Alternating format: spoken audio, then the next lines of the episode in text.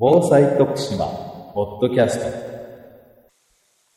今日は宇宙航空研究開発機構 JAXA の宇宙利用ミッション本部衛星利用推進センター技術領域リーダー中尾正弘さんにお越しいただいています。中尾さん、今日はどうぞよろしくお願いいたします。よろしくお願いします。あの、まず最初にですね、JAXA という組織についてですね、はい。えー教えていただきたいんですけれども。はい。JAXA は独立行政法人宇宙航空研究開発機構と言います。平成15年10月1日にそれまでありました宇宙開発事業団、宇宙科学研究所、航空宇宙技術研究所3つの組織が統合されまして、日本で唯一の宇宙航空の開発と研究を行う機関として誕生しております。宇宙開発業と航空研究開発を実施する機関で、国の政策目標を達成するために行っております。これらの目標を達成するためにいろんな問題があるわけですけれども、そのいろんな問題を解決に貢献することが JAXA の重要な使命になっております。使命を実現するために JAXA では長期ビジョンというものを作成しまして JAXA2025 と呼んでおりますが、それを提案しておりますので、ご関心のある方は JAXA のホームページを見ていただければ幸いと思います。JAXA の方では、コーポレートメッセージというものを作成しまして、空へ挑み、宇宙を開く。人類の平和と航空のために役立てるよう、宇宙航空が持つ大きな可能性を追求し、様々な研究開発を進めていあの先ほどの JAXA のご説明の中で、海外時の衛星通信を所管する部署というのはですね、えーどこに所属しているんでしょえっと、JAXA の中では本部制をとっておりまして、大きく分けて5本部2グループの体制になっております。で、5本部2グループの中では、まあ、人工衛星の開発や利用、それからロケットの開発、宇宙科学分野、航空分野といろんな広い分野を研究開発を行っておりますけれども、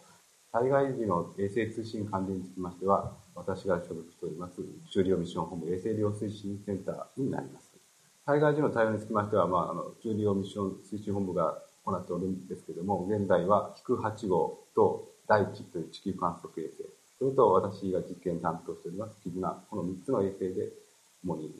災害対応の通信関係を行っております。最近ですと、まあ、衛星通信というのはですね、随分身近なものになってきたんですけれども、日本国内でですね、一般の方がそういうふうなその衛星の機能というのをですね、えー利用できるような、そういう通信衛星ってどれくらいあるんでしょうか？一般の方が利用できるのは一番あの皆さん身近なのは多分衛星放送だと思います。それ以外に通信衛星がいくつかありまして、えーまあ、その通信衛星を使ったまた衛星放送、スカイパーフェクト TV とかいうようなものもあります。それ以外にインテルサット、インマルサット、これは国際通信サービスを提供するような、それから移動体ですね、船等の移動体向けのインマルサット、こういう通信サービスを提供するようなものもあります。それから最近では衛星携帯電話ということで、えー、イリウムを使ったものや他の衛星を使ったもので、直接携帯電話の方から衛星にアクセスして通信できる。こういうものも使えるようになっております。衛星通信のメリット、またデメリットはどのようなものがありますでしょうか？例えばあの豪雨の場合ですね、通信状態に影響などはあるんでしょうか？はい。衛星通信はほとんどの場合、静止軌道という地上から3万6千キロのところに衛星があります。非常に高いところにあるということが特徴になっております。一つの衛星では地球のほぼ3分の1という広いサービスエリアを持っております。ですから地上から言うと、静止軌道というのは赤道の上空にありますので、南の空が見えるところであれば、どこからでも通信ができるというメリットがあります。途中に高い山があってもほとんど関係ありません。それから、同胞通信というもう一つの特徴がありまして、広いエリアの中にたくさんの地球局があった場合にも、同時に受信したり、逆に地球の方から同時に衛星の方に通信できますので、いろんなところから同時に情報を集めることができやすくなるというのが一つの特徴になります。また、地球局を移動させれば、これはどこからでも衛星の方が見えますので、通信ができるということで、えー通常は回線が引かれていないようなところにも自由に回線を設定できるというのも一つの特徴。それから、地上から静止で3万6千キロありますので、地上間で100キロとか200キロとかいうのは、衛星にとっては、えー大した差ではありませんので、通信コスト的にも近距離であろうが、遠距離であろうが同じぐらいのコストでできるというメリットも一つあります。それから、えー地上で台風や地震や災害があっても衛星の方には一切影響を受けません。ということで、災害に非常に強いということで、えー例えば地震があって地上のネットワークが途絶えたような場合、電気が途絶えたような場合でも、まあ、発電機があれば、地球局と衛星を介して、えーどこでも簡単に通信の回線を設定できるこういうのが非常にメリットになってまして、災害の時の最後の通信手段確保ということで、現在も大きく使われています。一方、デメリットもあります。一つは、あの、先ほど申し上げましたように3万6000キロという離れたところにありますので、電波は光のスピードで届くんですけれども、やっぱり3万6000キロとなるとかなり遠いものですから、時間がかかります。えー、往復で大体0.24秒ぐらいかかります。電波届くだけで。で、通常は地球局から衛星に行って、衛星から一回制御局に行って、えー、また衛星に行って、相手の通信したい地球局に行くということで、2ホップと呼んでるんですけれども、全部で2往復する通信が今多い形態になってまして、これだと約0.5秒程度かかるということで、以前よくあのテレビ中継なので、アナウンサーの方が少し遅れて反応してましたけども、ああいう状態にそのものになります。それからもう一つは高い周波数。これ、絆は K バンドと言ってまして、20GHz から 30GHz これは今、衛星放送で使われている au バンド、これ 12GHz ぐらいなんですけども、約2倍から3倍ということで高い周波数を使っているんですけども、高い周波数になると雨ですね、交互に非常に弱いというデメリットがあります。ですので、少し強い雨が降ると通知が途絶えてしまうと。こういうのが非常に大きなデメリットとして挙げられております。で、キズナではそういうデメリットを解消するために、技術開発を行っております。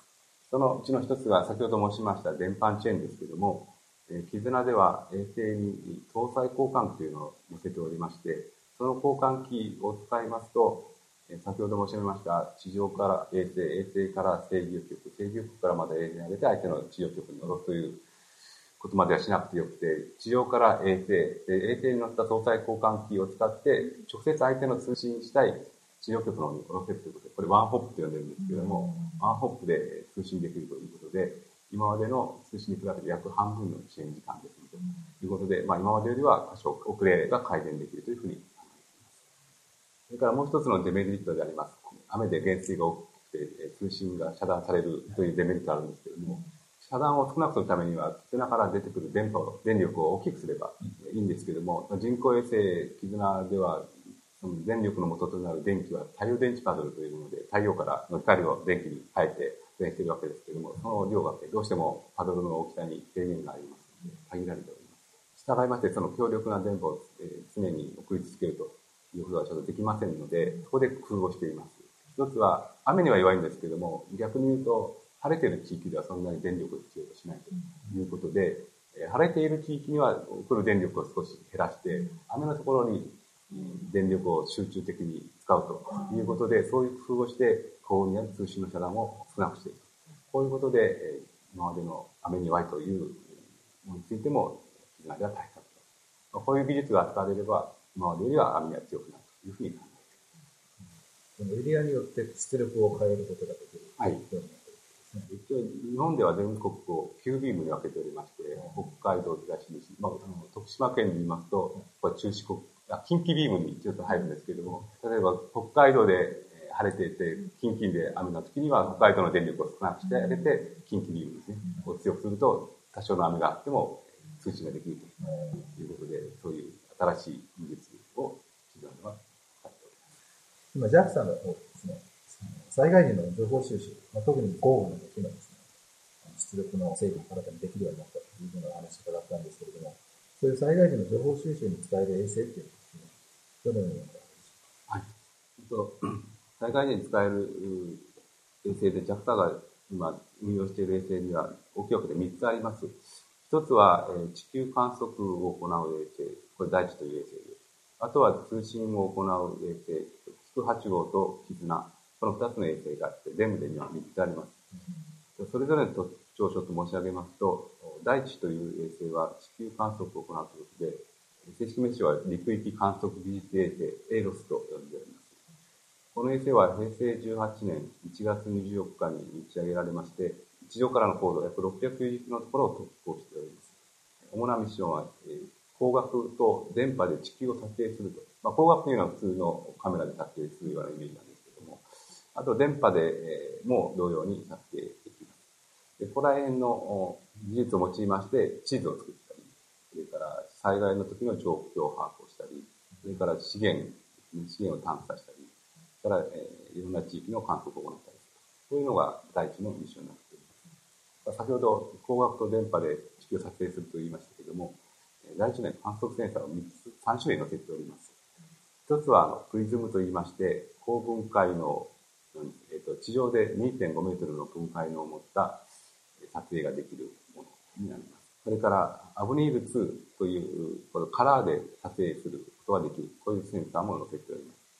それから、パルサーという電波で地形を観測する、このセンサーが載っております。先ほど申し上げました、プリズムとアブニール2というのは光学的に観測しますので、まあ、雲があると指標が発生できないんですが、このパルサーという電波を使った装置ですと、雲があっても地形が測できるということで、えー、昼も夜も雨が降っても観測できるという大きなメリットがあります。この3種類の観測センサーを第一に載せております。それから、えっと、この通信衛星になりますが、キク8号というのがあります。キク8号と申しますのは、超小型の携帯端末、まあ一応でいろんなキャリアさんが携帯使ってますけども、まあそれよりちょっと大きくなるんですけども、超小型の携帯端末、衛星と直接通信できるというものを開発して、その実証実験を行うというものになります。で、まあそのためにいろんな単トン機の大型の静止バスの技術とか、それからそのため通信するために大型の展開アンテナ技術、ここら辺の技術を確立、実証するというのが8号の目的になっております。それからもう一つ通信衛星がありまして、今年打ち上げました絆という衛星があります。今年の2月23日に種子島のから打ち上げたんですけども、これ私が、え実験を担当している衛星になります。絆の方は、えー、8号とは異なりまして、小型アンテナで超高速通信を行うというのが目的になりまして、まあ、そのための必要となる通信技術の開発、ネットワーク機能の検証を行うというのが大きな目的になっております。でその中では通信、超高速通信と申し上げましたけれども、家庭を想定しました直径45センチ、今の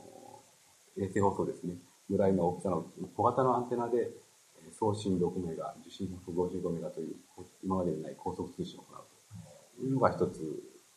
新しい技術です。それからちょっとアンテナ大きくなって5メーターぐらいの直径が必要となるんですけども、1.2がということで、これは今の光ファイバーの100メガよりも相当速くなるんですけども、そういうもので、え企業間の通信を想定した技術の検証も行われています。またそれ以外に、絆も静止衛星なんですけども、静止衛星から見ると約地球の3分の1が見れると申し上げましたけれども、その全域をカバーするために、域をカバーした上に超高速通信を可能とするために、スポットビームをどんどん切り替えて、照射する地域をですね、切り替えて通信できるという技術も、この絆で実証するということになります。現在、あの、JAXA では、その3つの衛星を使って災害に関する情報を集めておりまして、大地という衛星が直接地球の様子を撮影から108号と絆の方で実際にそういう災害に関する情報の伝送を行うということで、3つの衛星が使われています。例えば最近の中国で地震があったりですね、えー、岩手、宮城でも地震なんかがあったと思うんですけれども、ああいう地震の撮影なんかもされてるわけですはい。まあ最近、一番最近は岩手、宮城内陸地震というのが6月に発生しましたけれども、えその時にもそれからその前、中国の四川省ですね、これ5月に発生しておりますし、去年、え、新潟県中越沖地震というのがありました。ここら辺の地震があった時にも、多数の写真をまず撮っております。で写真撮りまして、最近の報道発表もしておりますので、ご存知かもしれませんが、一つはあの、せき止め湖ですね。で、どこにどういうものができているかというのを、えー地震が起きる前の写真を用意しておきまして、地震が起きた後の写真と見比べて、ここに新しくできている。そういうものを、ね、見比べるものとか、それから土砂崩れとか、それから実際に地形が何メーターずれたとか、そういうものを入れるということで、えー、最近の地震とか、それからミャンマーの洪水ですね。はい、ミャンマーの洪水でもどういう地域に実際に浸水しているというものとか、インドネシアの地震があって津波があったかと思うんですけども、はい、その時も津波の後でどういうふうに津波の浸水した跡ができたとか、そういうものを大地を使って観測しております。で、まず直接防災の話したらありませんけども、また産業廃棄物を山奥に捨ててるとかいう問題がありまして、それも、えー、衛星で見比べて、ここに、変なものがあるということで、探して、で最後はまあ当然実地の場所に行って確認するわけですけども、そういうものにも上から見れば隠しようる。がない。隠し必要ないというかですね。いろんな用途があるわけですね。菊八号もはまだ実そういう実用的なところまで行ってませんが、まあ、防災の実験を行っておりまして、えっと昨年は東京都の防災訓練と鹿児島県の桜島火山爆発総合防災訓練というのに参加して、えー避難する人の、まあ、IC タグというものに避難する人の名前と世帯の構成状況を登録しておりまして、それを読み取ることによりまして、まあ、実際にどういう人がどこに避難したというのが確認できるようなシステムで、えー訓練を行っているとか、それから実際に災害を受けた場所の映像を対策本部なりに送りまして、実際にその映像で現地の状況がどうなっているかというのを確認するような実験も行っております。まだ絆は、えーやっと初期機能確認が終わったばかりですので、これから実験を行うんですけれども、えー同じように防災の実験を考えております。最初の実験ですので、いくつ考えておりまして、一つは国内で防災の実験に参加している。それから国外とも実験を行うとことにえー計画しております。で、国内の実験ですけれども、今年の11月に四国地方非常通信訓練というのが徳島県の方で開催されるというふうに聞いておりまして、そこで参加させていただいて、えー JAXA の方も実験をする予定にしております。ここでは、えー先ほど申し上げました衛星大地が撮影した画像ですね、これをリアルタイムに見るという実験、えー対策本部に送るという想定のもとの実験があります。それから、ハイビジョンを使ったテレビ会議の実験ということで、例えば徳島県とどっかの徳島県内の市町村、その間の現地の対策本部との間をハイビジョンテレビ会議で結びます。今までのテレビ会議と違いますのは、ハイビジョンですので、解像度が非常に高くなるということで、まあ、情報量が多くなりまして、例えば壁に貼った文字、壁に書いた文字ですねうん、ホワイトボードとか、そういうものもえー見れますし、大勢の人がたくさんいっぺんに見れますので、今までよりは情報共有が非常に楽になる。それから、えー先ほどの108号で申し上げましたけれども、被災地そのものの画像を絆を通して対策本部に送ると。これもハイビジョンによる映像伝送を考えておりまして、そうすると、お今までよりより鮮明に被災地の現場の状況が分かるということで、えー今回はその3つの実験を考えております。まあ、将来はえー大容量高速伝送できますので、えーそういうハイビジョンの1チャンネルではなくて、何チャンネルかの画像を同時に送るとかですね、何箇所かの画像を同時に送るとか、そういうものができますので、そういう実験も将来はやっていきたいなと。高速通信が可能な通信衛星の利用によりまして、普段の私たちの暮らしですとか、災害時における防災活動がどのように変わっていくんでしょうか、はい。また実際に変わってきたんでしょうか？これから高速通信ということで、まあ、地上側はどんどんどんどん今、高速通信ができるようになっております。都市部については非常にインターネットが発達しております。けれども、山間部とか離島はまだまだスピードが整っていないところがたくさんあります。また、アジアの諸国では、日本ほどインターネット環境が良くないところがたくさんあります。絆ではそのような場所でも通信できますので、大都市並みの通信環境を提供することが可能になります。そうすると、山間部や離島でもどこでもインターネット環境が使えるということで、インターネット環境を前提した世の中全体がそういう仕組みに変わりつつあるんですけれども、そういう地域でも高速のインターネットが使えるということで、例えば行政手続きとか、それから遠隔医療ですね、それから遠隔の教育なども、おその場所にいていろんなサービスを受けるということができるようになります。地球規模でのその地域格差そうですね、どんどんなくなっていくという。それから、まあ、災害につきましては、特に日本とかアジアについては地震とか洪水とか、まあ、台風もなんですけども、たくさんの災害が起きます。で、その災害情報を迅速に知ることが、まあ、対策を取るのに非常に有効な手段だというふうに考えておりまして、絆であれば小型の、まあ、今までの地球局に比べれば小型の機器で素早く地上局を設置できると。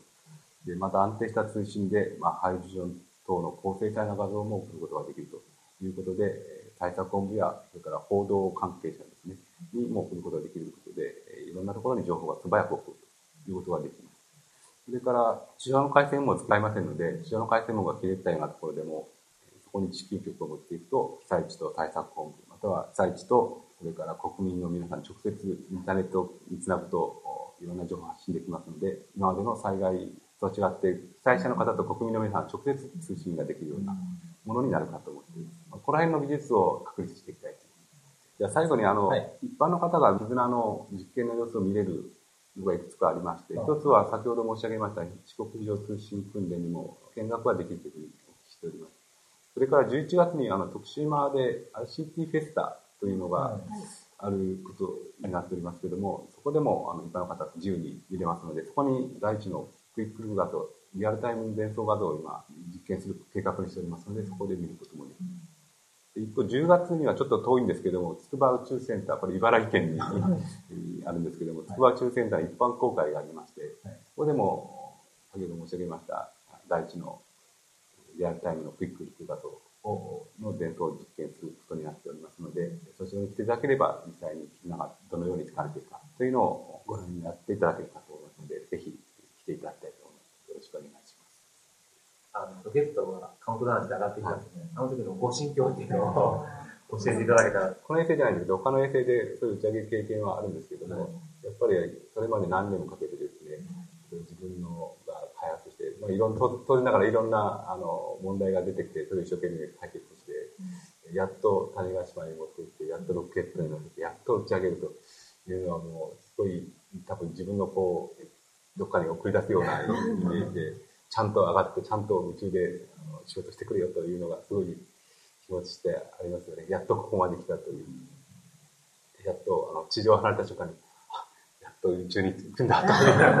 やっぱり宇宙に行って、えー、沖縄であれば通信をやって初めて仕事ができたというか、あの開発してきた結果として出てくるものですから、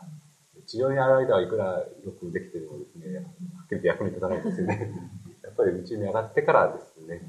あ早く上げて、早くちゃんと動いてほしいなというのは思ってます。で、今、初期機能確認というのが終わって、一通り